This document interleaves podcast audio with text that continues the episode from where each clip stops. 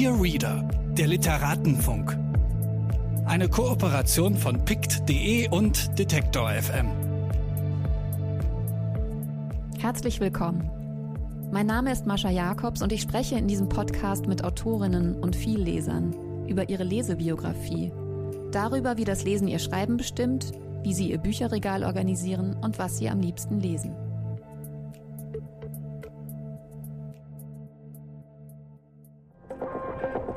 Bitte widmen Sie Ihre Aufmerksamkeit unserem Werbepartner. Dieser Podcast wird ermöglicht durch mojoreads.de. Mojo ist der neue Bioladen für Bücher im Netz. Hier findet ihr alle Bücher, ob Print oder E-Book. Ihr könnt sie an jeder beliebigen Stelle Probe lesen und euch auf der Plattform über das Gelesene austauschen. Wer Bücher empfiehlt, die dann gekauft werden, verdient 10% mit. Für Rezensionen und Kurzbesprechungen bekommt ihr Credits, die ihr dann wieder für neue Bücher auf der Plattform ausgeben könnt. Mojo nervt euch nicht mit Werbung und es gibt keine gekauften Reichweiten. Richtet euch jetzt eure eigene Leseecke bei mojoreads.de ein. Corona verändert auch diesen Podcast. Ich kann ja niemanden mehr in meinem Bücherregal gegenüber sitzen.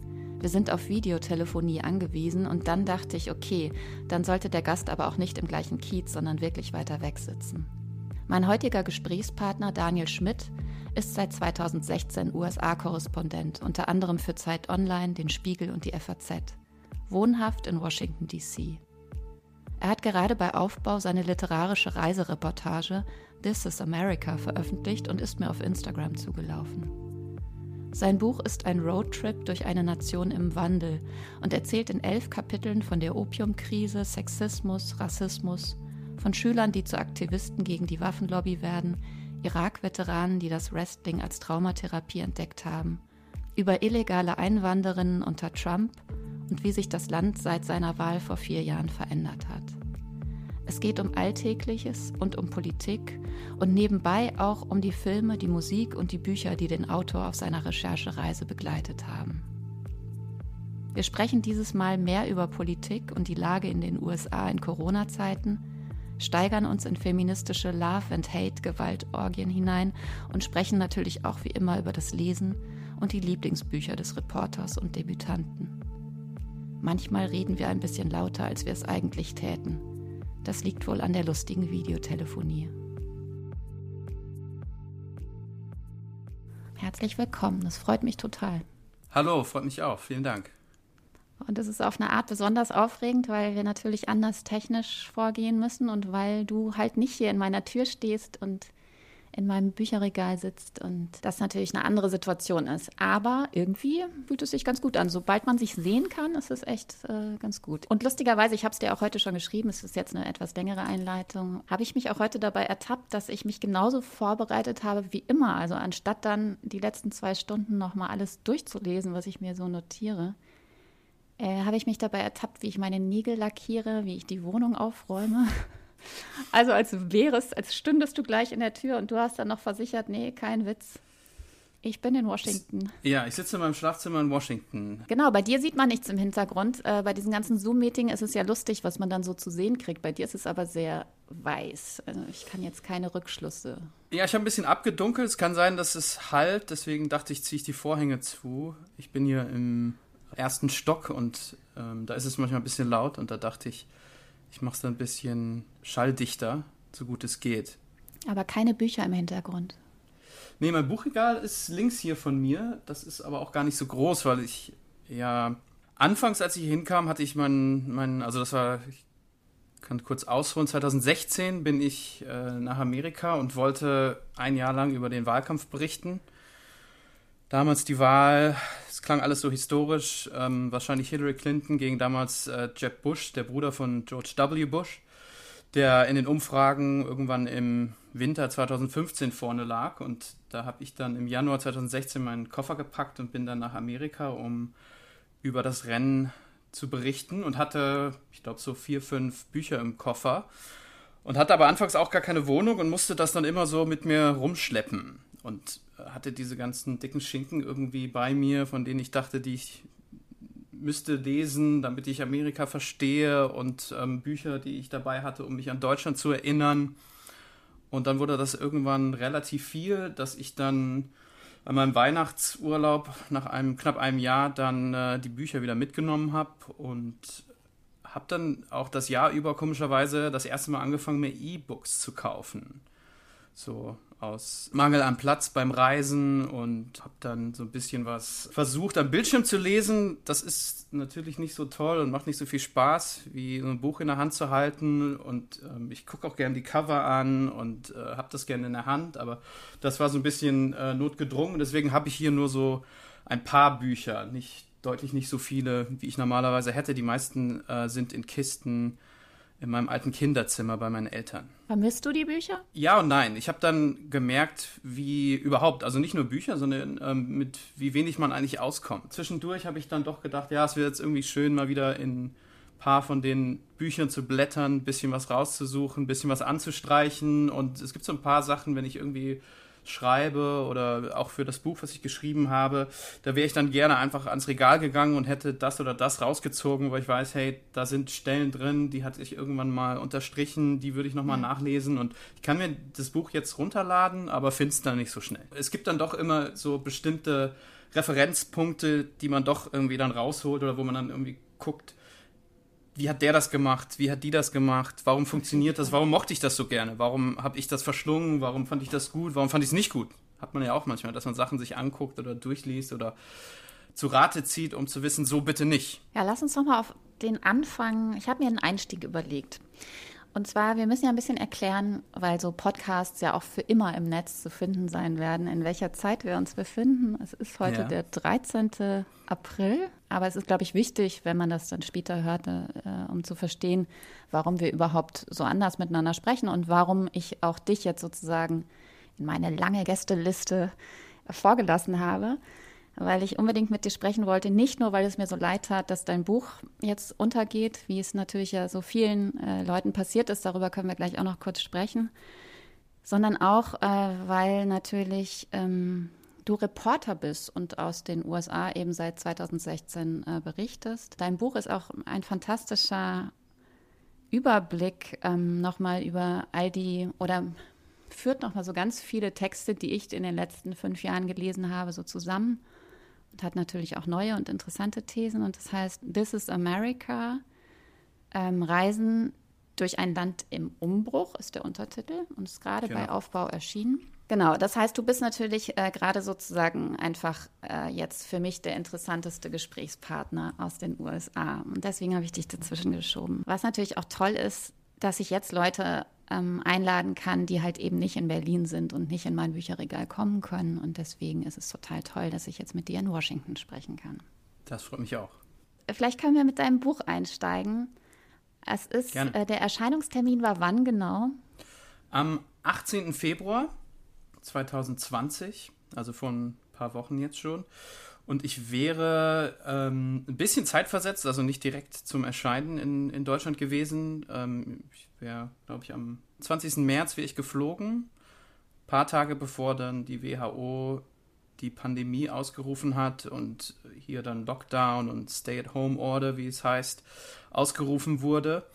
Und im Zuge dessen wurden dann die verschiedenen Termine, die ich in Deutschland hatte, die Lesungen, die Diskussionen, wurden dann nach und nach abgesagt. Dann gab es noch die Reisebeschränkung hier in den USA. Also hatte sich das dann erstmal erledigt. Aber ähm, ich hoffe, dass die Leute trotzdem das Buch kaufen. Und auch wenn das jetzt natürlich nicht um die Krise geht im, im Weißen Haus, wie die, wie die mit dieser Pandemie umgehen, das, das ist da nicht drin, aber es sind trotzdem so ein paar universelle Fragen, glaube ich, die, die da drin beantwortet werden, die ein bisschen was über die USA erzählen und wie es hier zugeht unter Präsident Trump.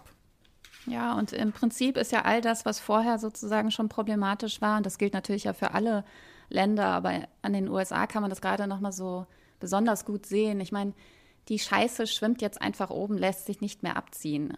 Und die Dinge, die uns vorher klar waren, was schief läuft und was du eben auch alles sehr schön und wirklich auch sehr, sehr interessant und absolut empfehlenswert in deinem Buch beschreibst, das ist jetzt natürlich sozusagen nur noch mal zugespitzt sichtbarer geworden. Würdest du das auch so sagen?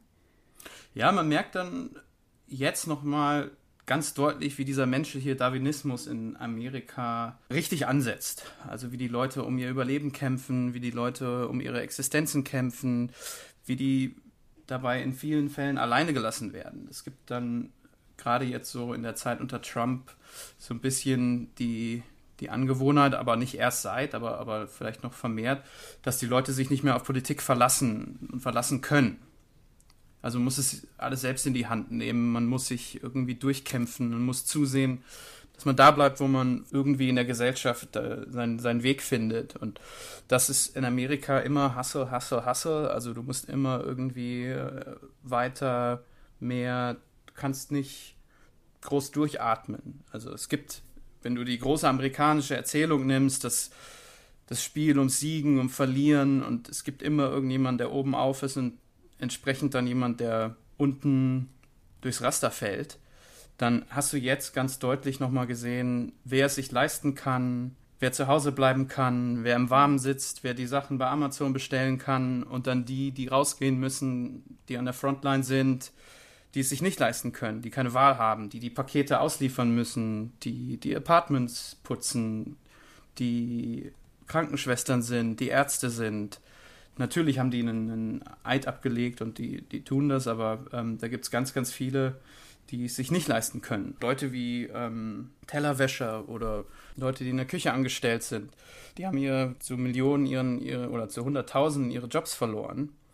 Und ähm, da ist in Amerika.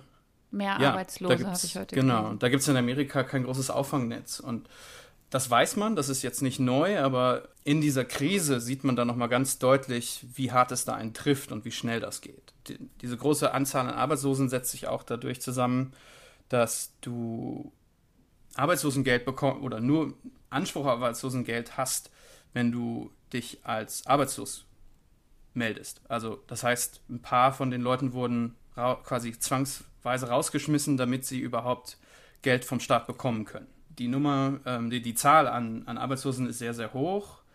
Frage ist jetzt, ob das sowas ist, was der März, April, Mai in der Statistik, so eine, ob das so eine kleine Delle ist oder ob sich das über den Sommer hinwegzieht. Und jetzt sprechen wir von den anderen, aber das betrifft uns ja genauso. Und das finde ich ja ganz interessant, dass das jetzt in den Corona-Zeiten klar wird. Ich meine, die wenigsten meiner Freunde ähm, haben irgendwelche Rücklagen, die für einen Monat reichen würden.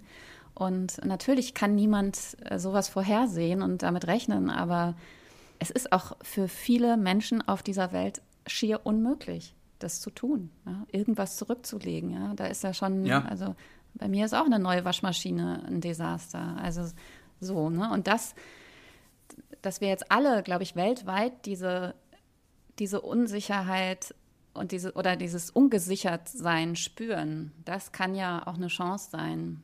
Also meine, es ist auch ein bisschen ekelhaft, jetzt immer von Chancen zu sprechen, aber zumindest auf so einer Gefühlsebene und auch auf so einer globalen Verbundenheits- und Solidaritätsebene kann das schon, glaube ich, ein Moment sein, der vielleicht wirklich was ändert. Ja, gibt es ja wahrscheinlich genug äh, Interviews mit, mit Soziologen und, und ähm, ja. cleveren Leuten. Ich, äh, ich, ich habe da keine richtig gute Antwort. Ich weiß nicht, ob, wenn das hier sukzessive wieder auf Normalzustand zurückgefahren wird, ob sich dann nicht hier einfach das Karussell genauso dreht wie vorher auch. Also, was bleibt wirklich davon oder was sind die guten Dinge, die man da irgendwie herausziehen kann? Man wird wahrscheinlich merken, dass so bestimmte Sachen gehen, aber das kommt ja auch immer aus so einer ähm, Perspektive von, von Privilegien, von, von Leuten, die sich leisten können, die sagen, hey, ja gut, ähm, äh, ich fand das irgendwie ganz funky, dass ich jetzt meine Yogastunde per Zoom ähm, in meinem Wohnzimmer machen konnte. Können wir das nicht weiter so machen? Könnte nicht jeden, jeden Tag ähm, in der Woche einmal so, so einen Kurs anbieten, dann brauche ich nicht irgendwie die halbe Stunde ins Yoga-Studio fahren oder ähm, kann dann noch mehr Zeit sparen. Das gibt es bestimmt so ein paar Sachen, die, die das Leben dann noch einfach machen oder Firmen, die dann merken, hey, man muss die Leute nicht um die Welt schicken. Man kann das auch ganz gut irgendwie anders lösen. Aber im Großen und Ganzen würde es mich sehr, sehr wundern, wenn dann hier auf einmal die große Solidarität ausbricht. Gerade was so ähm, Sachen wie, wie Gewerkschaften und wie äh, Arbeitsrecht und sowas betrifft. Was man merkt, und ähm, das ist dann ja sowas, wo Amerika sich immer darauf verlassen kann und auch verlassen muss, ist die Großzügigkeit der Leute. Also die, die es haben, da gibt es dann doch sehr, sehr viele, die dann einfach sagen, hey, ich hab's, ich hab genug, ich weiß nicht wohin damit, wie kann ich helfen, was kann ich machen. Das merkt man dann auch, dass in solchen Zeiten die Leute irgendwie doch zusammenrücken. Klar, gibt es auch sehr, sehr viele, die sagen, hey, ich habe da hart für gearbeitet, äh, wenn ihr irgendwie äh, es nicht hinbekommt und faul zu Hause auf der, eurer Haut sitzt, was soll ich euch da geben? Das findet man auch sehr, sehr oft. Eine unglaubliche Kaltherzigkeit, die man ähm, bei den Leuten dann, dann doch irgendwie antreffen kann, weil die denken, hey, ich habe fürs College 50, 70, ich weiß nicht was, 1000 Miese gemacht. Ich habe mich da reingekniet, ich habe hart gearbeitet. Ich habe da gemacht, was ich irgendwie tun konnte, habe nebenher zwei Jobs gehabt und habe es irgendwie hinbekommen. Warum ihr nicht auch? Und das ist ja eins dieser unmöglichen Glücksversprechen in Amerika, von denen immer, von denen es immer heißt, ne, wenn du dich einfach nur reinkniest, wenn du hart genug und lang genug und äh, irgendwie den Willen hast, ähm, das zu machen, dann, dann schaffst du das auch. Und das ist einfach nicht so. Da gibt es im, in diesem System immer noch irgendwelche Fallstricke. Da kannst du machen und tun, was du willst. Wenn du nicht weiß und meistens dann männlich bist, hast du bestimmte Zugänge nicht. Dann würden dir bestimmte Sachen nicht so einfach gemacht. Und das ist jetzt nochmal ganz, ganz deutlich zu sehen, wer da die Mittel hat, wer da die Wege hat und wer auch dann tatsächlich das Geld hat und sich bestimmte Sachen vielleicht erarbeitet hat, aber jetzt auch leisten kann. Und die Leute, die nicht das Glück hatten, und das ist, ist ja auch immer ganz oft ein Teil davon, und das wird dann nicht beschrieben, und dann heißt es einfach nur, ja, ja, der hat sich sehr, sehr lange reingekniet und war irgendwie smart und hatte eine Idee, aber natürlich ist da auch immer sehr viel Glück dabei. Dass die Ungleichheit in den USA äh, besonders extrem ausgeprägt ist, das wusste man natürlich auch schon vorher, aber jetzt nochmal in der Reportage so aktuelle Zahlen gelesen. Das durchschnittliche Einkommen afroamerikanischer Familien beträgt 61 Prozent des mittleren Einkommens weißer Familien. Allein das ist ja wirklich irre. Ja, man, man sieht dann nochmal so, wie systematischer Rassismus und Diskriminierung immer noch, also auch 400 Jahre nach Beginn der, der Sklaverei, dass das immer noch bis heute hineinreicht, weil du bestimmte Strukturen hast, die du einfach nicht äh, durchbrichst oder nicht einfach durchbrichst. Das, es gibt immer wieder ein paar, die ähm, es natürlich schaffen und es gibt afroamerikanische Harvard-Absolventen und es gibt ähm, Millionäre, Milliardäre, die Latinos sind, die aus ähm, anderen äh, Familien kommen, die vielleicht nicht so viel hatten. Das, das gibt es, diese Geschichten. Aber ein Großteil hatte nicht diese Chancen oder noch nicht so lange wie eine normale weiße Familie, die über Jahrzehnte von diesen Privilegien gelebt hat und das so ausleben konnte, dass die eine gute Erziehung hatten, dass die diesen Rückhalt hatten, also finanziell vor allem. Äh, das, das gibt es bei nicht so vielen Familien und das sieht man immer wieder und es ist dann ja doch überraschend. Und ich habe auch, bevor ich hier hingekommen bin, gar nicht so viel mich mit diesem Thema beschäftigt, was, was Rassismus, was Diskriminierung angeht. Das war sowas, was man natürlich irgendwie kannte, aber wenn man dann hier hinkommt, merkt man natürlich, wo der Unterschied ist zwischen, also der, der einfachen Konsumierbarkeit von, von so gewissen Dingen, ob das Filme sind, ob das Alben sind. Ne? Jeder hört irgendwie gern Hip-Hop, jeder guckt ähm, Filme 12 Years a Slave oder so. Das hat dann irgendwie so einen so Wohlfühlstatus auch, dass, dass man diese, diese Dinge irgendwie ähm, aufnimmt, dass man sie konsumiert, dass man sich mit ihnen beschäftigt. Aber dann, dann merkt man irgendwie, was, was weiß man wirklich über die Lebensrealität dieser Menschen? Wie, wie, wie geht es denen?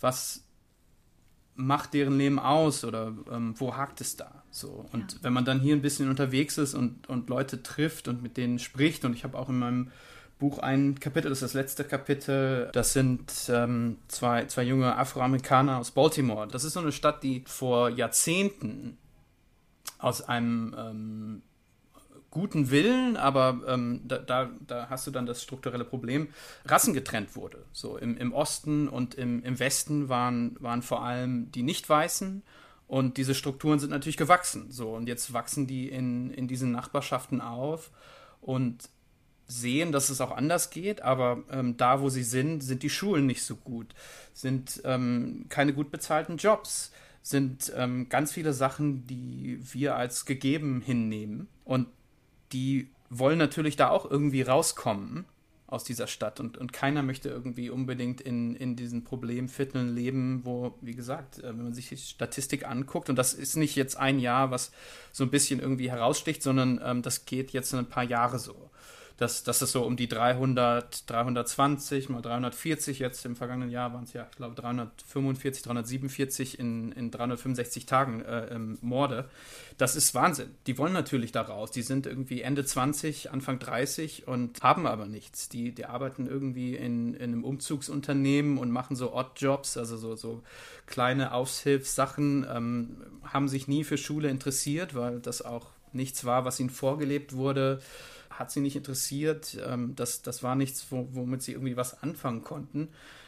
Wenn die aber aus dieser Stadt rausgehen und sagen, hey, ich nehme jetzt einfach, pack meine Sachen, ich habe ja eh nichts, das bisschen, was ich habe und gehe jetzt irgendwo anders hin, dann, da sind wir dann wieder bei diesem Rückhalt, die verlassen sich auf Familie. Die können sich irgendwie auf die Eltern verlassen, wenn in vielen Fällen ist der Vater nicht mehr da, weil ähm, die ganz oft ja aus verschiedenen Gründen entweder ähm, im Gefängnis sitzen oder auch auf der Straße umgekommen sind. So. Und die versuchen irgendwie sich was aufzubauen, aber es wird denen schwer gemacht, weil der einzige Rückhalt, den sie, den sie haben, sind Familie, sind Cousins, sind Tanten, sind die Mütter, ja, die Väter, die da sind. Und ähm, wenn sie in eine andere Stadt ziehen, fällt das weg. So, dann hat man niemanden, auf den man sich irgendwie verlassen kann. Und auch die sind in dieser, in diesem dieser Schleife gefangen, die du ganz, ganz schwierig durchbrechen kannst. Dein Buch ist ein Roadtrip. Wir müssen das mal ein bisschen erklären. Und das sind elf Kapitel. Ja. Und du bist eben an ganz unterschiedlichen Orten. Also reist dorthin.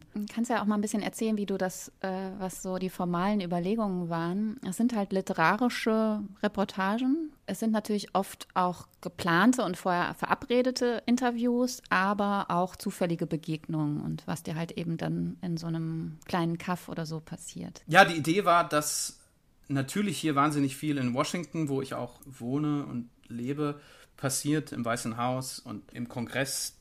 Da kann man sich 24 Stunden am Tag mit beschäftigen, da kann man hin, da, das kann man alles wunderbar beobachten, das kann man alles sehen, aber natürlich ist es auch Amerika, aber es ist nur so ein, ein klitzekleiner Ausschnitt. Und ähm, es ist nicht wirklich das Amerika von ganz, ganz vielen Menschen im Land, egal ob die äh, irgendwo anders an der Küste sind oder im Inland. Und ich wollte raus und ähm, an den drei, vier, fünf großen Fragen, wenn man so will, schauen, wie, wie es im Land aussieht, wie es den Leuten geht, wie die mit dem klarkommen, was in Washington passiert, was Trump sagt, was der entscheidet, wie die damit umgehen, wie die damit leben. Und ähm, habe mir dann bestimmte Sachen rausgesucht und, und wie das immer so geht. Manchmal hat man Überlegungen und denkt, das ist super und dann kommt man irgendwo hin und merkt, die Geschichte geht eigentlich ganz anders.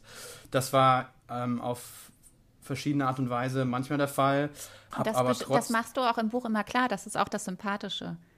Also es ja, sind eben keine ähm, Relotius-Reportagen, sondern ganz oft ähm, sprichst du auch den Leser so direkt an und sagst so, naja, das ist jetzt auch nur ein kleiner Teil der Geschichte und die große können wir eh nicht überblicken und mir kommen hier Zweifel und also du bist kein viriler, ätzender Reporter, der da hinkommt, sondern ein fragender und auch manchmal zweifelnder. Also der ja, Ton ist extrem angenehm. Danke. Äh, ich wollte ähm, das Buch nicht so klingen lassen, als wenn es ein Roboter geschrieben hat oder, oder dieses. Also, wenn ich für Zeitungen oder Magazine oder, oder online ähm, Berichte schreibe, dann bin ich da selbst nie drin. Also, ich komme da nicht vor, wie man das so gelernt hat, ähm, wie man das so macht. Ähm, es geht um die Sache und, und hier wollte ich aber irgendwie den Leuten einen kleinen Einblick bieten, damit die erfahren, wie das aussieht, aber auch wie mein Blick auf das Ganze ist als jemand, der hier nicht herkommt. Und ich war ja. ähnlich wie du. Ich war ähm, vor 2016, ich glaube, insgesamt dreimal in Amerika. Also für mich war auch irgendwie alles, egal wo ich hinkam, dann ab 2016 war so ziemlich alles neu. Ich wollte das mit in dem Buch unterbringen, dass ich nicht der, der allwissende Erzähler bin, aber auch, dass die Leute wissen, wer, wer das denn ist und warum ähm, so bestimmte Sachen mir auffallen oder nicht auffallen und ähm, dass ich ein bisschen was von mir erzähle, wie ich das sehe, wie ich die Dinge angehe und warum ich manche Sachen für wichtig halte oder bestimmte Sachen vielleicht außen vor lasse. Und natürlich ist es ein Problem oder, oder ähm, nicht unbedingt Problem, aber es gibt ja Leute, ich habe ne, hab einen ne Kollegen, der, der sagte mir ähm, mal, äh, das Problem mit Amerika ist, jeder ist Amerika-Experte, der schon mal irgendwie einmal am Flughafen einen Mietwagen besorgt hat. So. Ja, oder ne, noch nicht, weil es dort war, so wie ich. Ja. ja, der weiß sofort Bescheid irgendwie, wie das, wie es hier im Land aussieht und was los ist und so weiter. Und ja. dann ist man so ein bisschen unterwegs und wie gesagt, ich war vorher in, in zwei Staaten ähm, und, und bin jetzt bei 38 Ah, ja, ja, ja. Kann mir jetzt nicht anmaßen, dass ich die alle gut kenne, aber äh, ich habe irgendwie hier und da mal einen, einen, Fuß hingesetzt und, und war unterwegs und man merkt dann, wie vielschichtig und wie verschieden dieses Land ist, was man sich dann vorher irgendwie gar nicht vorstellt, wenn man sich nur von Hollywood-Filmen ernährt und irgendwie die Alben hört und ähm, Romane liest oder, oder zwischendurch am äh, Bahnhofskiosk sich den New Yorker besorgt. Also je länger ich unterwegs war, äh, umso schwieriger ist es quasi, das alles zu begreifen weil man dann merkt, wie schwierig die, diese amerikanische Erzählung ist. Aber das finde ich auch ganz interessant, dass die amerikanische Autosuggestion, ja, äh, Trump hat ja letztens noch gesagt, wir sind das großartigste Land in der Menschheitsgeschichte, dass die sich natürlich jetzt aber auch ganz klar als Selbstbetrug herausstellt, ne? Ja, also Amerika ist, ist ne, das ist das Land des Glücks, es ist ein Land der Spieler, der amerikanische Traum, das ist sowas, was man ähm, irgendwie immer noch den Leuten so vor Augen halten kann und sagt, hey, ne, das ist das ist das, wonach ihr streben könnt. Ist es das großartigste Land der Welt?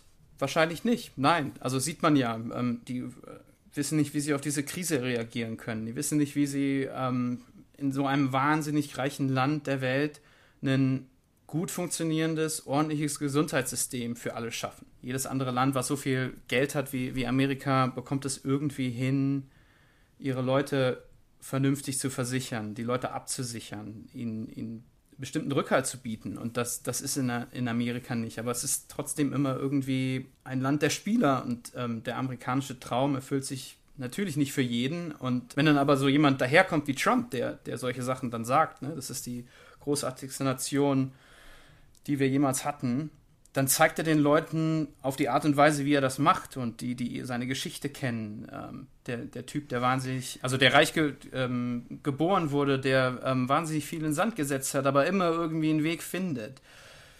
Dann sagt er den Leuten, hey, guckt mal, ne? Ähm, der amerikanische Traum, das ist nicht für jeden, aber ähm, irgendwie gibt es so ein Hintertürchen und du kannst es trotzdem betreten. Du kannst da trotzdem deinen Weg finden und für sowas wird man dann gefeiert dieses Streben der Amerikaner, das wirst du nicht rausbekommen, indem du denen sagst, ja, ähm, aber ihr seid ja gar nicht die großartige Nation. Ich finde das ganz interessant, weil du auch in deinem Buch, ähm, was natürlich ja vor Corona geschrieben wurde und wo du immer schon so einen Ausblick gibst, natürlich darauf, das musstest du natürlich auch tun, weil man ja nicht weiß, wie sozusagen die Geschichte weitergeht und auch wie der Wahlkampf äh, wer, welcher ähm, Präsidentschaftskandidat überhaupt ähm, gegen Trump antreten wird und so. Das war natürlich alles bei Abgabe des Buches noch nicht klar. Und du hast aber natürlich so ein paar Ausblicke in die Zukunft reingebaut. Und besonders schön, ich habe mir so ein paar äh, Stellen notiert, fand ich auch, wie du in einem Kapitel, wo du halt dann so eigentlich so durchdeklinierst, welcher Präsidentschaftskandidat der Demokraten denn Chancen hätte und ob sozusagen Trump nochmal gewählt werden könnte oder nicht, ähm, sagst du ganz am Ende des Kapitels, ich zitiere mal kurz, was ihn als politischen Spieler nämlich so faszinierend und gleichzeitig unberechenbar macht, ist, dass er sich wie jeder gut skizzierte Filmbösewicht für den eigentlichen Helden der Geschichte hält und Heldenfiguren darf man nie abschreiben. Ich glaube, das ist sehr klug. Auch äh, wie er jetzt die verschiedenen Bundesstaaten noch gegeneinander ausspielt und keine Verantwortung übernimmt. Und also es ist ja wirklich hanebüchend. Aber ähm, wenn wir jetzt äh, in den langen Sommer 2020 blicken wollen, siehst du eine Chance für Biden, äh, Trump irgendwie gefährlich zu werden? Als ich das abgeben, den, den, das Manuskript abgeben musste im Winter 2019, also vor, vor Weihnachten, ähm, war es, glaube ich, viel, viel zu früh, irgendwie eine Prognose zu treffen. Wer das ja. jetzt wird und ähm, ob der oder die, ähm, damals ähm, hatte man noch irgendwie äh, eine Vorstellung, dass es vielleicht sogar eine die werden könnte, äh, ja. eine Kandidatin. Ähm, ja. Deswegen ähm, habe ich auch noch ein, ein Kapitel, wo Elizabeth Warren drin vorkommt, weil. Ja, das fand ich als, super interessant. Als jemand vorkam, die vielleicht so eine ganz gute Mischung wäre aus, aus Biden und ähm, Bernie Sanders. Das ist jetzt anders gekommen und wie gesagt, das war damals zu früh, es vorherzusagen. Jetzt hast du eine Krise, die auch niemand vorher sagen konnte. Zumindest erstmal nicht, dass es ähm, in diesem Ausmaß kommt und dass das äh, so einen globalen Stillstand mit sich ähm, einherzieht. Ich glaube, du musst, wenn das wieder anläuft, die Karten dann nochmal neu mischen. Also ähm, es gibt so bestimmte Sachen, auf die Trump sich berufen kann.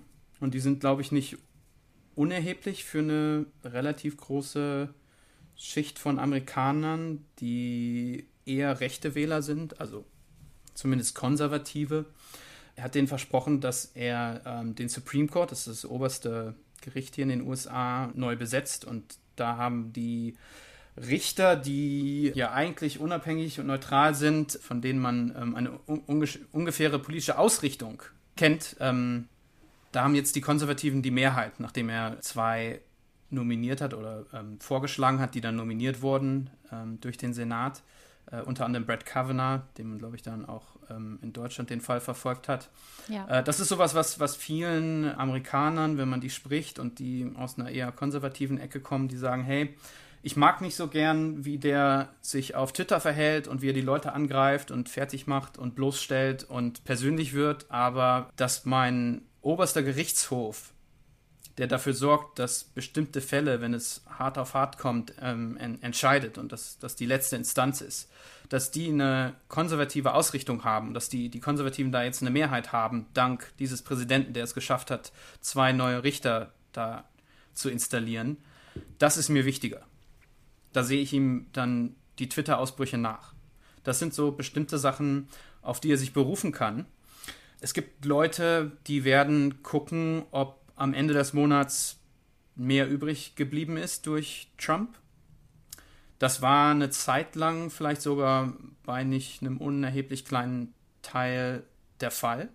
Dann kam die Krise und das ist jetzt die Frage, ob du so eine zwei, drei Monatsdelle hast in den Arbeitslosenzahlen, ähm, wie die Geschäfte wieder aufmachen, ob die Läden das auffangen können jetzt in den, in den, in den Wochen, in den Monaten und dann wieder ähm, back to business sind. Und dann ist die Frage, ob die Wirtschaft weiterhin brummt. Du hattest per Definition Vollbeschäftigung unter Trump, die, die vergangenen ähm, Jahre, die er jetzt im Amt ist. Daran wird er dann gemessen. Und ähm, wenn du ihm das in die Schuhe schieben kannst und sagst, hey, ähm, diese Krise, das liegt allein an dir. Du hast das vermasselt, du hast nicht früh genug reagiert, du hast gerade so, was die Bürokratie auch in Washington angeht. Ähm, hast du Sachen gekürzt? Hast du bestimmte Maßnahmen nicht getroffen? Hast du Leuten nicht zugehört? Wenn du, wenn du ihm das direkt in die Schuhe schieben kannst, ähm, die Toten, die, die schlechten Wirtschaftszahlen, die im Anschluss kommen. Wenn das der Fall ist, dann wird es, glaube ich, schwierig für ihn, aber Joe aber Biden. Sein Narrativ, entschuldige, sein Narrativ scheint ja, ja jetzt auch schon zu sein, ähm, zu sagen, die Demokraten seien verantwortlich dafür, dass er so spät reagiert hat weil er mit dem Impeachment-Verfahren ja, ja, ja. Also, ich meine, was ähm, natürlich eine absolut belegbare, sehr einfach belegbare Lüge ist, aber so kann man ja auch durchkommen. Ja, ähm, ein, eine Präsidentschaft nicht arm an Lügen ja. ist dann eine weitere. Und ähm, wenn, du, wenn du dir guckst, ob der nun wiedergewählt wird oder, oder vielleicht dann aus dem Amt ausscheidet im November. Das weiß noch niemand, aber wenn du den, zumindest den politischen Nachruf auf ihn schreiben würdest, dann sind ein paar von diesen, von diesen Sätzen, von diesen Skandalen, selbst dieser Auftritt in der Corona-Krisenzeit, ich weiß nicht, ob das der erste Satz sein wird, ob es das ist, ähm, an, an was man sich erinnern wird. Du hast so viele Momente, so viele Augenblicke, die so Hanebüchen sind, die so absurd sind, dass du sagen würdest, hey, ähm, das kann doch nicht sein, aber es, es passiert dann eben doch noch. Und ähm, das ist so Woche für Woche, in du hier in Amerika oder morgens in Washington aufwachst und nicht weißt, was ist heute, was passiert jetzt. Und Joe Biden ist auch nicht der stärkste Kandidat, Gegenkandidat unbedingt. Ja. Eigentlich ist es ja verwunderbar, dass wir jetzt nach dreieinhalb, vier Jahren Trump überhaupt darüber reden, nach all dem, was er gesagt hat, nach all dem, was passiert ist, was er nicht gemacht hat. Ähm, die Skandale, die Entlassungen, die Intrigen im Weißen Haus und was hat man alles für Geschichten gehört, dass wir da überhaupt noch drüber reden, kann der wiedergewählt werden. Und dass wir da nicht an dem Punkt sind, wo du denkst, ja, gut, das war jetzt ähm, vier Jahre totaler Zirkus, aber das war's dann auch. Sondern dass wir an dem Punkt sind, wo, wo du überlegen musst, schafft er es nochmal? Das ist eigentlich das Verwunderliche, aber das zeigt dir dann auch, wie zumindest ein Teil von Amerika tickt. Wie gesagt, diese Taschenspieler, ähm, die Schlitzohre in Amerika, die werden ganz, ganz oft bewundert. Und der ist jemand, der sagt, hey, weißt du was, ähm, ich habe irgendwie miese mit meinen Casinos und meinen Hotels gemacht, äh, habe dafür aber keine Steuern gezahlt. Und da gibt es sehr, sehr viele Amerikaner, die sagen, hey, good for you. Ja. Würde ich doch auch nicht. Kann ich dir nur äh, gratulieren zu, ähm, wenn du irgendwie äh, so, so ein trickreicher Typ bist, der sich an Behörden, an der Steuer, an was es ich vorbeischlängelt und es dann sogar ins Weiße Haus schaffst. Applaus. So. Es erzählt wahrscheinlich mehr über Amerika, dass es nicht ganz unwahrscheinlich ist, dass Trump nochmal wiedergewählt werden könnte, als es über ihn erzählt. Weil über ihn wissen wir ja wahrscheinlich eine ganze Menge. Und vielleicht ist er auf die absurde Art und Weise auch einer der transparentesten Präsidenten, die die hier seit langer, langer Zeit hatten. Stimmt. Das er ist auch tatsächlich, eine These deines Buchs. Ja, er tatsächlich so das sagt, was, was er irgendwie auf der Zunge hat. Dass, ähm, wie er über Deutschland denkt, wie er über, über Staatsmänner, Frauen denkt, das sagt er dir. Das, du hältst ihm das Mikro hin und dann, dann antwortet er darauf und, und ja. äh, macht die Leute rund, macht sie lächerlich, ähm, äh, streitet Sachen ab, lügt, das, das wissen wir alles. Und dass du trotzdem immer noch keinen Skandal gefunden hast, der ihn so ins Wanken bringt, das sagt mehr über Amerika aus, als es über ihn aussagt, würde ich sagen. Und das Einzige, woran ich glaube, abgesehen vielleicht von, wie gesagt, den Wirtschaftsdaten und dass du ihm das jetzt ankreiden kannst, wie er in dieser Krise versagt, ist, dass die Amerikaner gerne einen starken Präsidenten haben, der, wo er auftritt, Autorität ausstrahlt, der die richtigen Worte findet, der das Land führt. Wenn äh, Trump sich so als Witzfigur auf internationaler Bühne bemerkbar macht. Das ist, glaube ich, sowas, was in Amerika nicht so gut ankommt und deswegen ähm, hat Biden da, glaube ich, den, den, den Vorteil, präsidialer zu, zu sein und zu wirken und ähm, da besser rüberzukommen als jemand, der das Land wieder ähm, im Griff hat. Und vielleicht brauchen die so eine Art ja, wie soll man es nennen, ähm, wie, so, wie so ein Herbergsvater, also äh, der so ein bisschen streng ist, aber ähm, irgendwie den Laden im Griff hat. Auf normale Art und Weise, wie man, wie man hier die Geschäfte eigentlich führt. Und ähm, das hat sich über, über Jahrzehnte bewährt und, und funktioniert. Und durch Trump ist da jetzt sehr, sehr viel durcheinander gekommen, aber ähm, nicht unbedingt auf, auf vorteilhafte Art und Weise. Ähm, aber ja. ich äh, kann trotzdem jetzt an diesem Zeitpunkt ähm, nicht, nicht hundertprozentig sagen, nein, der wird, der wird nicht wiedergewählt oder der wird auf jeden Fall. Aber es ist nicht auszuschließen. Also äh, mir fallen noch zwei Sachen dazu ein, bevor ja. wir dann aber wirklich mal zu deinen Lieblingsbüchern und nochmal auf das Lesen zurückgehen müssen. Ja. Äh, eine schöne Stelle in deinem Buch ist auch eine, wo du Biden und Trump äh, auf eine ganz interessante Art zusammenführst. Da erzählst du, dass Biden, auch wenn er so was Präsidiales hat, ja aber auch derjenige ist, der eben durch seine schweren Schicksalsschläge bei den Amerikanern so einen bestimmten Status hat ähm, und auch jemand ist, der zum Beispiel bei Wahlkampfveranstaltungen fremde Männer in den Arm nimmt und äh, sagt, ich fühle deinen Schmerz. Und dann sagst du, manchmal wäre es vielleicht nicht schlecht, wenn mal jemand Donald Trump in den Arm nehmen würde.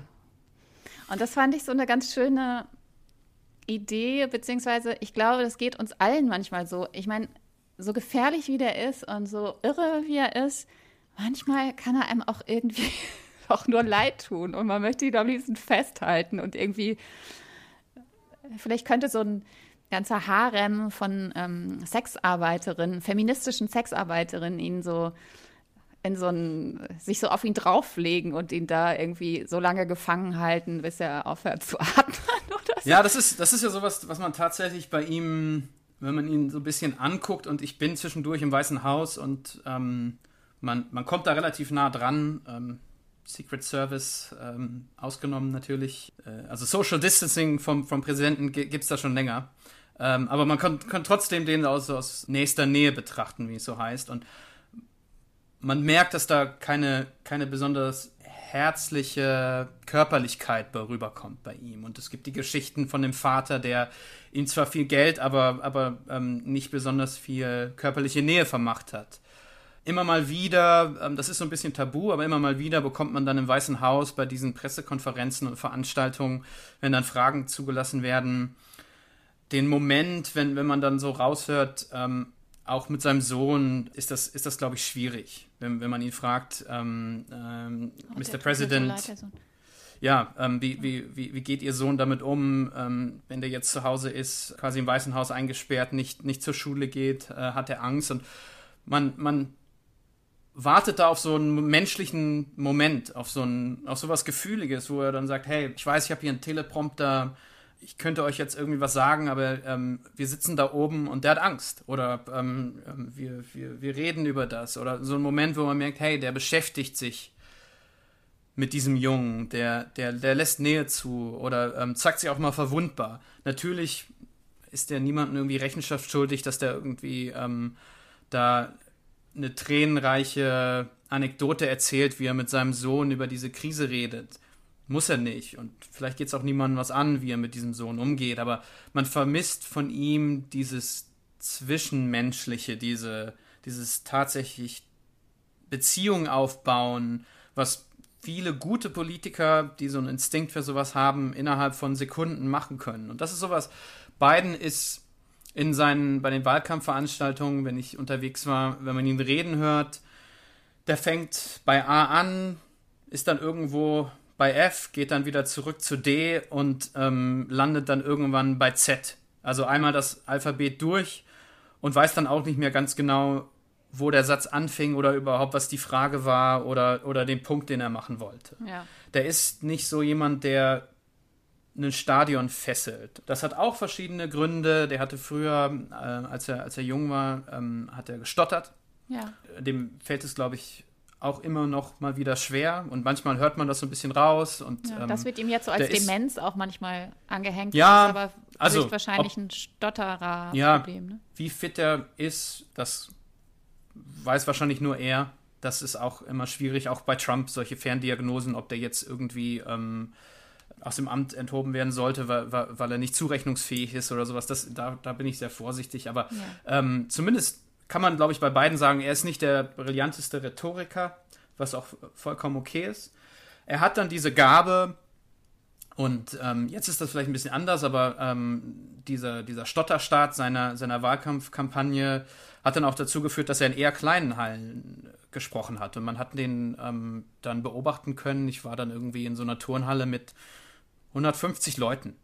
Und davon sind dann, ähm, sind dann nochmal irgendwie 30 Presse oder so. Also das ist schon alles sehr klein, intim. Und wenn er dann von, von dieser Mini-Bühne runtergeht, wo ein Podium und ein Mikro ist äh, und, und dann direkt so durch die, durch die Menge zum, zum Ausgang äh, sich bewegt, dann, dann hält er an und nimmt sich Zeit und guckt den Leuten in die Augen. Und dann sind da erwachsene Männer, die vielleicht so alt sind wie er, ein bisschen jünger, die seine Geschichte kennen. Der hat ähm, durch einen sehr, sehr tragischen Unfall, also beiden, ähm, seine, seine Frau und seine Tochter verloren. Seine beiden Söhne haben, haben diesen Verkehrsunfall überlebt. Die hat er dann alleine großgezogen, bevor er dann nochmal geheiratet hat. Da sind Männer dabei, die, die diese Geschichte kennen. Er erzählt auch davon, ähm, sein ältester Sohn äh, Bo, der an Krebs gestorben ist vor ein paar Jahren und ähm, wahrscheinlich einer der Gründe war, warum er 2016 nicht angetreten ist.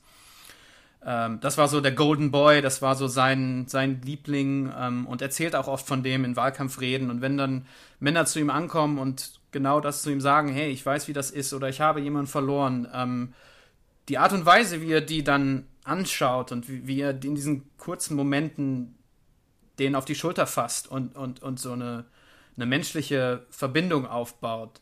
Das sieht man nicht bei vielen und darauf lassen sich auch nicht viele ein. Bernie Sanders ist sowas, der, ja, natürlich ähm, nimmt er sich auch Zeit und schüttelt Hände und so weiter, aber persönlich weiß man von dem gar nicht so viel, wie der tickt und der ist eher so, dass er es wegwischt und sagt, hey, das, also ich brauche da jetzt gar nichts. ja, braucht er jetzt gar nicht irgendwie von mir zu erzählen. Das ist, es geht um euch, es geht um uns zusammen. Äh, wir sind ein großes Ganzes. Ich muss jetzt hier keine Tränen reiche, der, dem ist das so ein bisschen zuwider und äh, man kann sich über, über Bidens Politik äh, sehr, sehr lange unterhalten, inwiefern das die richtigen Mittel sind, ob das der richtige Weg ist, aber das ist sowas, was man bei ihm auf jeden Fall merkt, dass er diese Gabe hat, dass er in relativ kurzer Zeit eine Verbindung zu den Leuten aufbauen kann.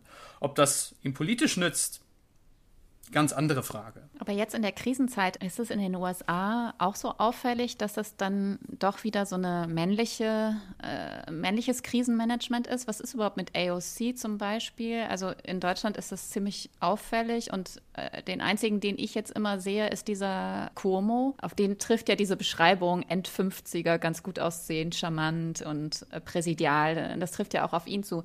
Also ist es jetzt auch wieder in den USA so klar spürbar, dass die Frauen Frauen gerade andere Dinge zu tun haben und äh, die Männer, die Erklärbären und Risikomanager spielen? Klar, das ist schon eine sehr, sehr große Männershow.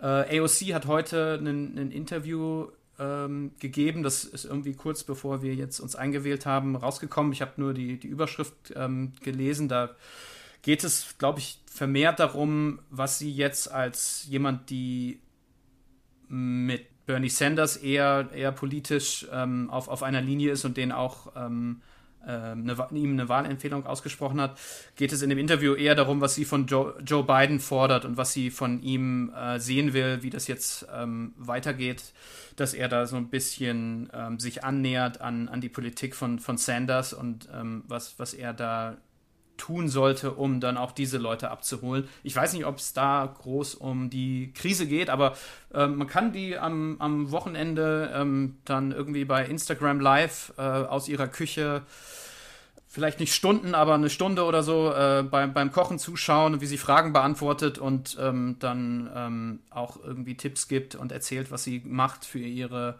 Wählerschaft. Also die ist ähm, nach wie vor ein, ein, ein Thema und, und kümmert sich und ist irgendwie im, Lichte der Öffentlichkeit, aber so dieses, wir packen es jetzt an und ähm, so, so machen wir es jetzt, ist schon eine sehr männliche Angelegenheit hier gerade.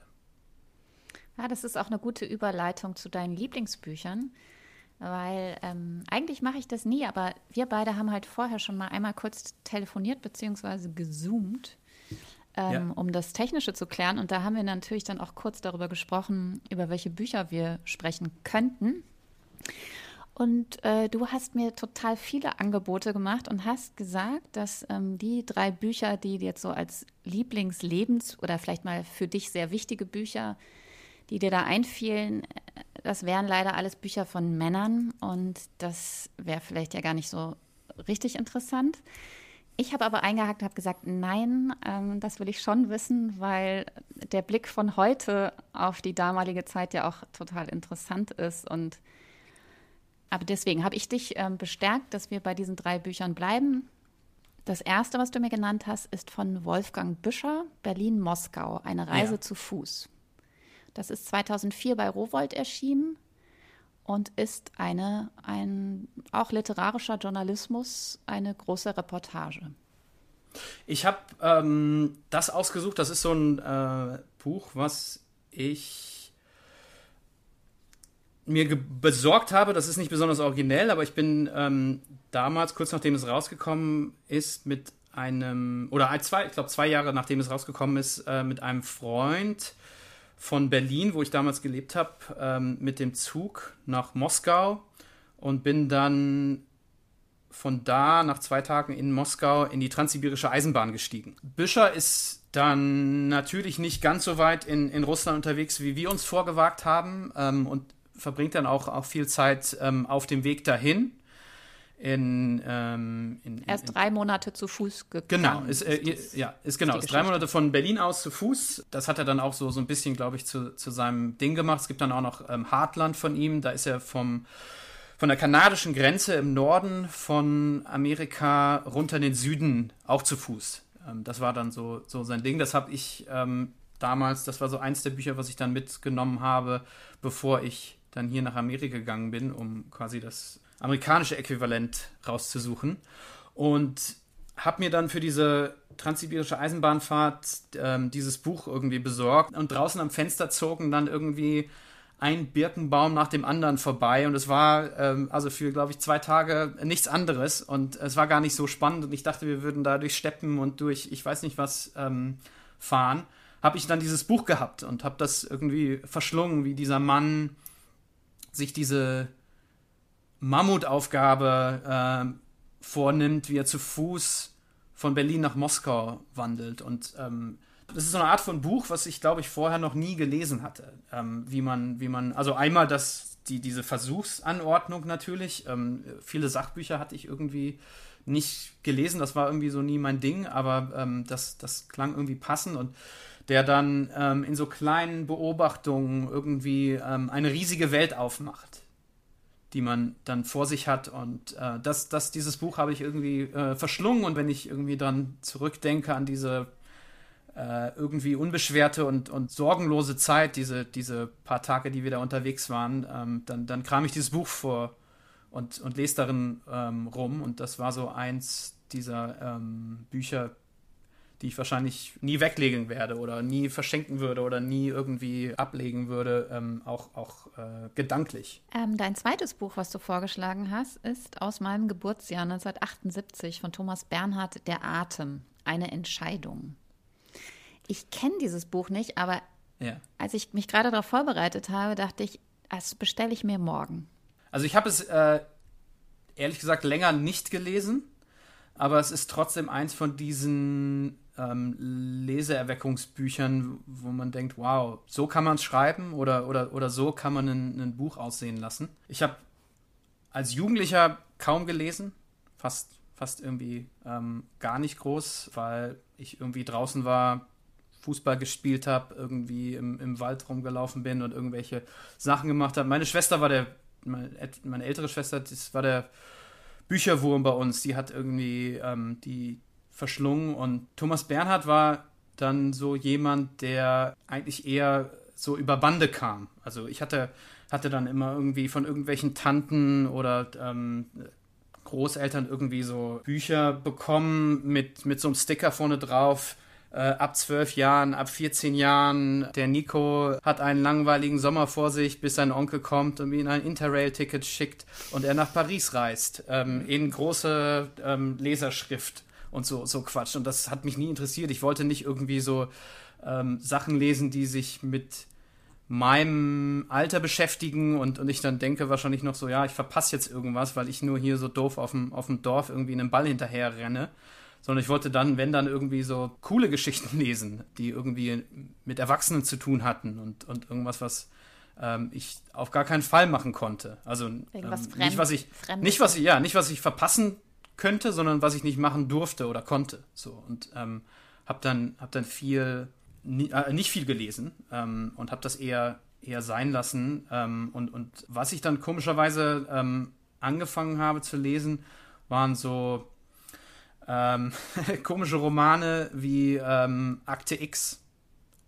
Bücher, die auf dieser ähm, Serie basierten, die ich toll fand. Wir hatten kein Kabelfernsehen zu Hause und habe das dann irgendwie bei Freunden mal gesehen und fand das, fand das irre, irgendwie diese, diese Sendung und ähm, habe mir das dann manchmal aufnehmen lassen auf VHS und um das irgendwie weiter zu spinnen, habe ich, dann, hab ich dann angefangen, Akte X-Romane zu lesen. Was ja völlig Quatsch ist. Also, ähm, so schnell null, hingerotzte. Ja, nur, also null literarischen Wert und irgendwie, aber ich wollte dann in dieser Welt irgendwie einsteigen und mhm. habe dann lange nicht gelesen und kam dann irgendwann an, wie wahrscheinlich sehr, sehr viele, so ungefähr in meinem Alter, irgendwie Mitte, Anfang 30, die Pop-Literatur dann irgendwie so aufgesaugt haben und alles, was da kam. Und da war Thomas Bernhard jemand, der, wie gesagt, über Bande kam. Das waren so aus dem ganzen Figurensammelsurium von Stuttgart Barre und. Ah, vielleicht hat äh, Eckhard Nickel mal gesagt, äh, man muss Bernhard lesen oder also irgendwie so, oder in der ja, Specs ähm, hat mal irgendjemand und, den Namen fallen. Das, ich weiß, er war auch bei dir ähm, äh, zu Gast und äh, ich weiß nicht, ob ich einer von, von sieben Leuten bin, die sich dann in dieser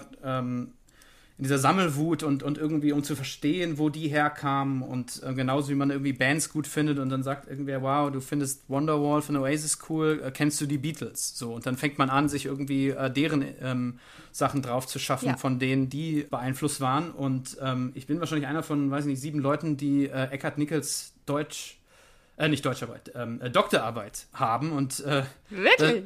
Äh, ja, äh, die, die konnte man sich irgendwie bestellen, hat glaube ich gar nicht viel gekostet ähm, und da, da, äh, das heißt glaube ich der Flaneur, müsste ich nochmal nachgucken und da geht es um Thomas Bernhard. Habe ich glaube ich einmal reingeguckt, als es kam und dann irgendwie nicht richtig verstanden. Ähm, ist, ist in einer dieser Kisten äh, schön, schöne Grüße an Eckhard Dicke. Das ist ja echt toll. Das ähm, hört er jetzt auf jeden Fall. Äh, Hallo. Äh, ähm, äh, ich habe den auch mal irgendwie dann Jahre später interviewt. Ich hätte es ihm wahrscheinlich sagen sollen, ähm, war mir dann aber irgendwie zu, zu peinlich. Ähm, ja. Naja, aber jedenfalls war, war, war ähm, Thomas Bernhard einer von diesen ähm, Autoren, die die Popliteraten offensichtlich auch gelesen haben mit heißen Fingern. Ja, auch so ein Typ, ne? Ja, und, und der Atem ist Teil, ich glaube, das sind drei oder vier Bände, ähm, seine, seine Jugenderinnerungen. Und äh, da geht es um seine Zeit, als, als bei ihm eine, eine Lungenkrankheit diagnostiziert wurde. Und ähm, äh, ich glaube, in dem Buch heißt es dieser dunkle Schatten auf der Lunge und, und keiner weiß so richtig, was es ist.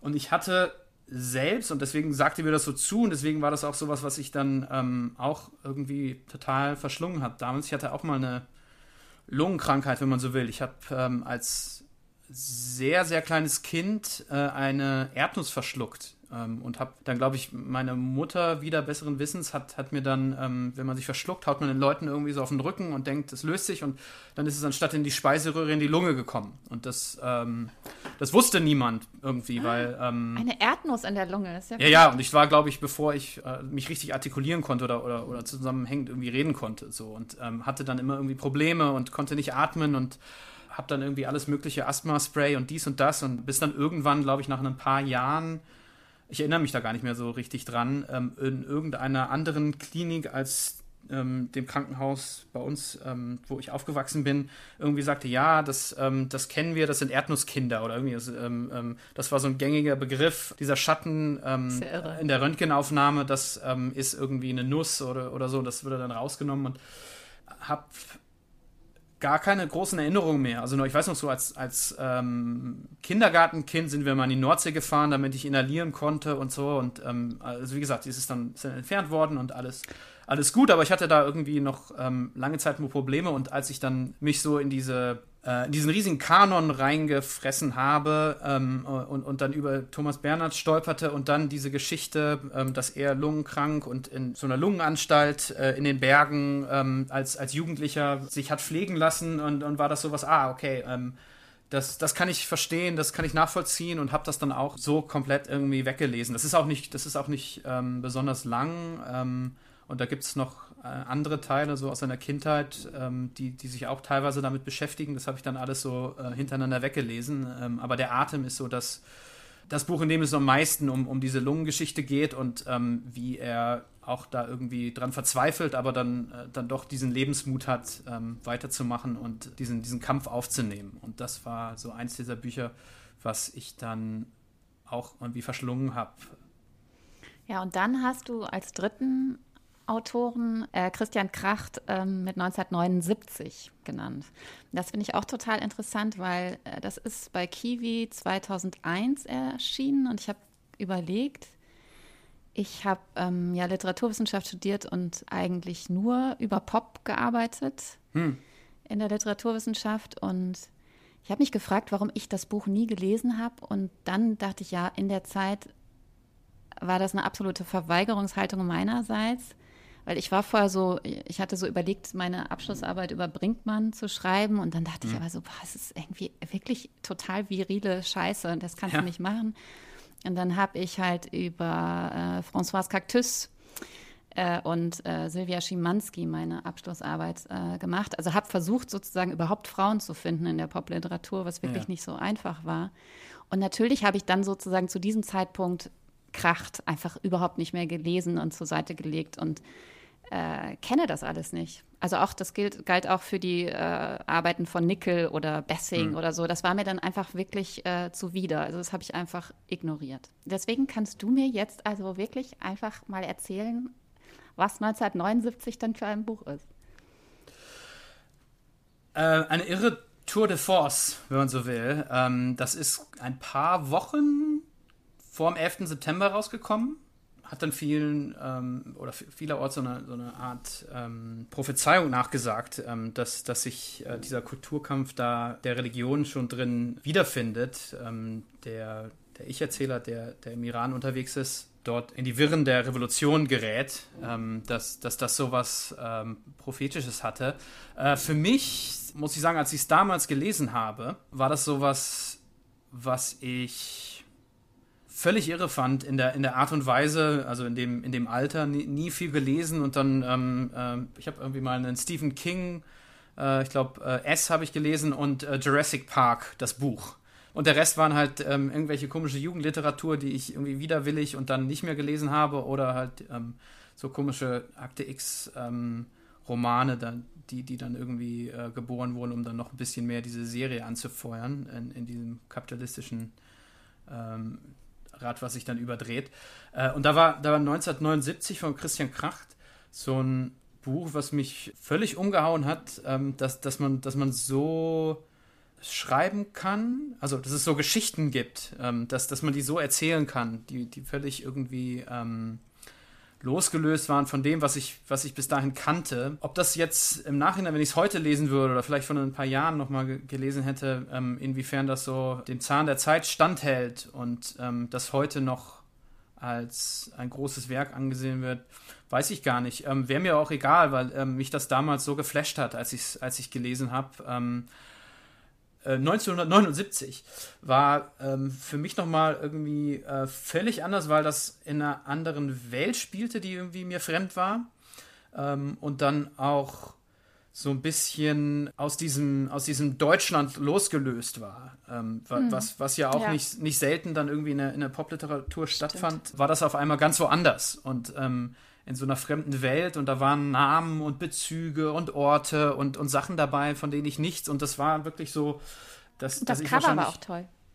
Ja, das sah super aus und ähm, das war irgendwie sowas, äh, wo ich wahrscheinlich beim ersten Mal lesen gar nicht so viel verstanden habe, weil da so ja Namen vorkommen, Marken, Sachen, die ich überhaupt nichts mit anfangen konnte und habe mir das dann so erarbeitet. Und ähm, wenn, wenn, man dann irgendwie sagt, den, den, Leser muss man irgendwie in die Hand nehmen oder so, ich war total dankbar, ich war irgendwie ähm, süchtig danach, diese Sachen machen zu dürfen, dass ich irgendwie äh, Sätze las, wo ich Namen fand, von denen ich keine Ahnung hatte, wen er damit meint oder wer das ist. Da waren Bezüge bei, von denen ich überhaupt, überhaupt keine Ahnung hatte, ähm, auf, auf, auf, auf, was sich das irgendwie ähm, beziehen sollte. Ja, und das war so für mich, also ich weiß, äh, angestrichen werde ich es nicht haben, weil ich immer, ähm, wenn ich sowas äh, super fand oder, oder irgendwie, dann habe ich das immer so mit, mit äh, also dass ich die mit weißen Handschuhen gelesen habe, war alles. Also ähm, ich, hätte, ich hätte da nicht drin rumgemalt. Ich fand das Cover toll und das war ja auch irgendwie ähm, äh, eingebunden und, und ähm, hätte da nicht drin rumgekritzelt, aber ich habe mir das sicherlich irgendwie rausgeschrieben und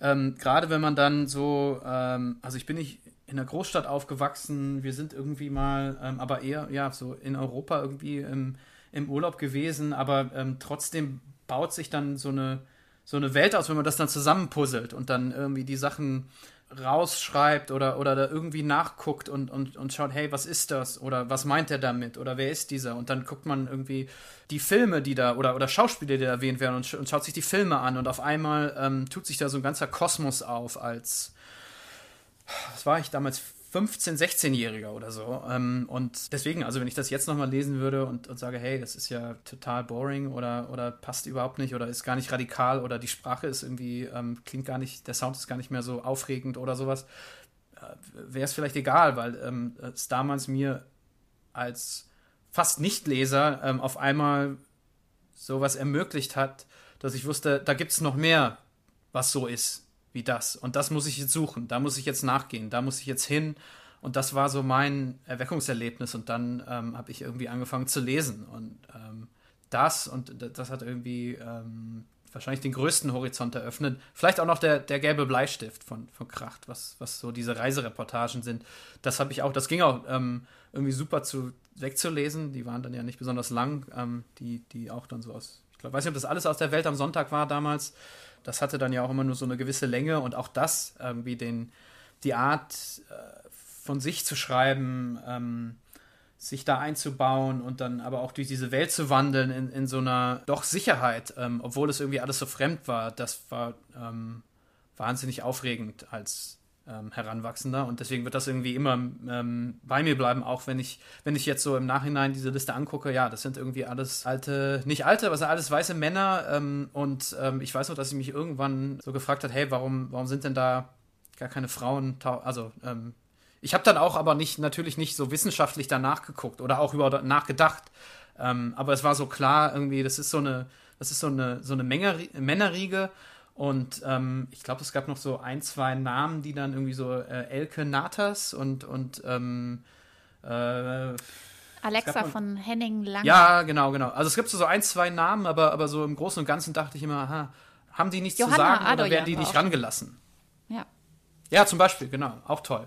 Ähm, aber das war irgendwie sowas, was ich erst später wahrscheinlich mir auch eher klar gemacht habe. So, ähm, also wenn ich irgendwie 15, 16 bin, habe ich nicht drüber nachgedacht, hey, ähm, lässt die niemand oder haben die nichts zu sagen? So, das war ja, klar, und das sowas, ist natürlich auch das einfachere Inf Identifikationsangebot für einen männlichen Leser. Klar, also. klar. Also das, ja, ja, das war sowas, ähm, wo ich mich dann irgendwie ähm, gut hineinversetzen konnte. Aber wenn ich jetzt, ja, als du mich gefragt hast, so drei Sachen, die irgendwie von damals prägend interessant waren, ähm, die, die ich als Jugendlicher gelesen habe oder die mich so zum Lesen herangeführt haben, dann ist das so als Liste jetzt nicht besonders abwechslungsreich. Das ist halt so Teil meiner Geschichte. Ich kann es nicht anders sagen. Naja, und weiblichen Leserinnen äh, geht es ja ganz oft genauso. Also wir haben ja auch das ganze Zeug gelesen und uns ist, also mir ist zumindest dann auch erst in meinem Studium aufgefallen, dass ich halt sehr oft natürlich männliche Protagonisten verfolgt habe und so. Also diese, dieser Gap, dass da oft auch gar nicht meine Geschichte erzählt wird, ähm, das ist mir dann auch erst relativ spät aufgefallen. Ja, ich merke auch hier, also ähm, äh, ein paar der tollsten Kolleginnen ähm, sind Kolleginnen. Also ähm, äh, die Reporterinnen, die hier gerade so für die, für die großen ähm, amerikanischen Blätter unterwegs sind, ähm, die haben immer super Geschichten, die haben so tolle Sichtweisen, da komme ich dann einfach manchmal nicht drauf. Und ähm, äh, deswegen ist das irgendwie doof, äh, dass ich damals so eine enge Perspektive hatte und, und man da irgendwie so drauf geschult ist und ähm, man dann äh, leider erst später oder ich dann erst später gemerkt habe, ähm, was, was es noch alles ähm, für, für Perspektiven, für Sichtweisen gibt. Und das muss man sich manchmal ein bisschen heraussuchen, weil ähm, das, das, männliche Angebot äh, sehr groß ist und ich gehöre ja selbst in meinem Buch dazu, kann es nicht anders sagen. Deswegen, äh, ja, ist mir meine, meine Auswahl jetzt ein bisschen peinlich, aber ähm, äh, ist, ist nun mal so und äh, stehe ich dazu. Ja, finde ich auch gut. Und ich meine, du hast mir auch noch eine wahnsinnig lange, sehr interessante Liste geschickt von Büchern, die du während des Schreibens an deinem Buch ähm, gelesen hast. Und das klingt alles total interessant. Wir sind jetzt nur schon derartig über die ja. Zeit dass wir da nicht mehr drüber sprechen können. Aber okay. ich habe diese Liste und ich meine, wenn du Lust hast, kann ich auch die Liste ähm, dazu veröffentlichen. Das ist ja eigentlich eine Klar. ganz gute, Klar. gute ähm, ja. PR-Aktion ja. zu einem Leute, Buch Leute können natürlich, können natürlich auch mein, mein Buch kaufen, da ist hinten im, äh, in der Bibliografie äh, ist die Liste auch nochmal drin. Stimmt, genau. Man muss nämlich sagen, Oder das so. Buch ist zwar eine literarische Reportage, es ist aber auch ein sehr akribisches Buch und es wird alles, äh, es gibt eine lange Nachweisliste am Ende. Also es ist äh, schon auch sehr journalistisch genau. Bitte kauft das Buch This is America. Reisen durch ein Land im Umbruch. Bei Aufbau, gerade erschienen, vor zwei Monaten. Ich danke dir sehr.